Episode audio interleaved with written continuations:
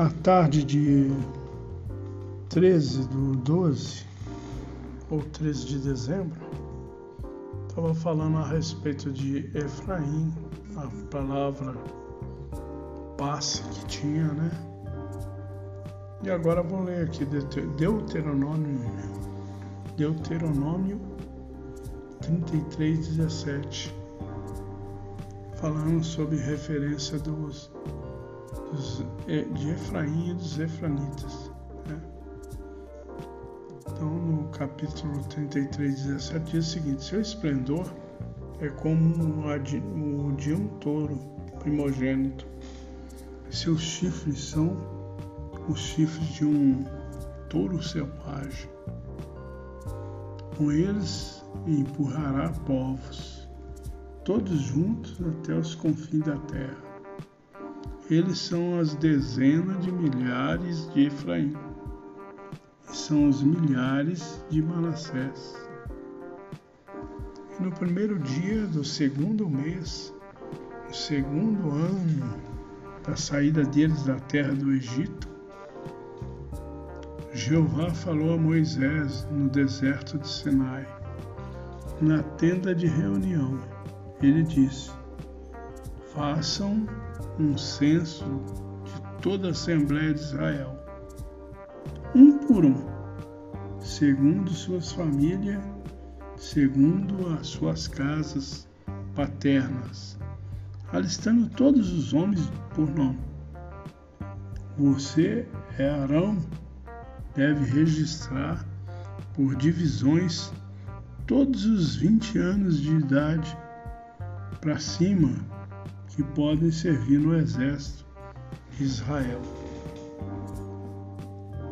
Então, o nome Efraim ele também é aplicado à tribo que descendeu dele. Né? Cerca de um ano depois da, do êxodo do Egito, quando atravessou o Mar Vermelho. Então, com 40 40.500 homens combatentes de Efraim, de 20 anos ou mais. Eles ultrapassaram em 8.300 os varões vigorosos de Manassés. Isso está em Números, capítulo 1, 1 ao 3, que eu não vou ler agora, posteriormente eu leio, e do 32 ao 35. No entanto, no fim de 40 anos de perseguição pelo ermo, os varões registrados de Efraim totalizaram apenas 32.500, ou 20.200 menos do que o de Manassés. Essa, aí, essa conta aí está em Números 26, capítulo 26, 34 e 37.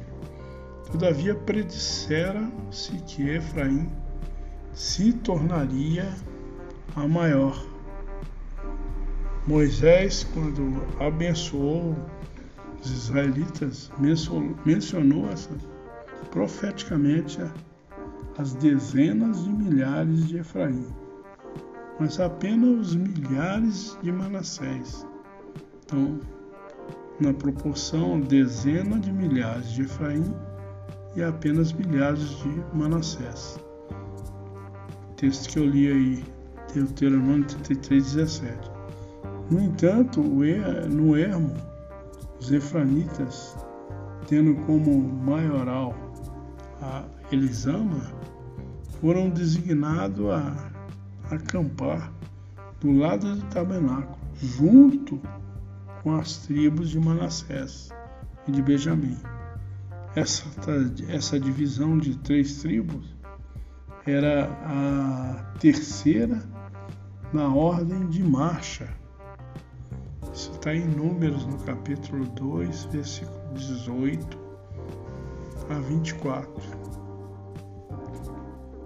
Então foram, no entanto, né, depois de 40 anos de perseguição pelo erro, os varões de Efraim totalizaram 32 mil e quinhentos ou 20 milhões, 20 mil e 200 menos do que a de Manassés. mas houve uma, uma menção profética de Moisés, né? que ele se tornaria dezena de milhares. Agora de Manassés seria milhares. Esse foi o podcast, o segundo de hoje, falando do mesmo assunto sobre os Efraim. Tenha uma boa tarde, ou bom dia ou boa noite, né? na hora que você for ler.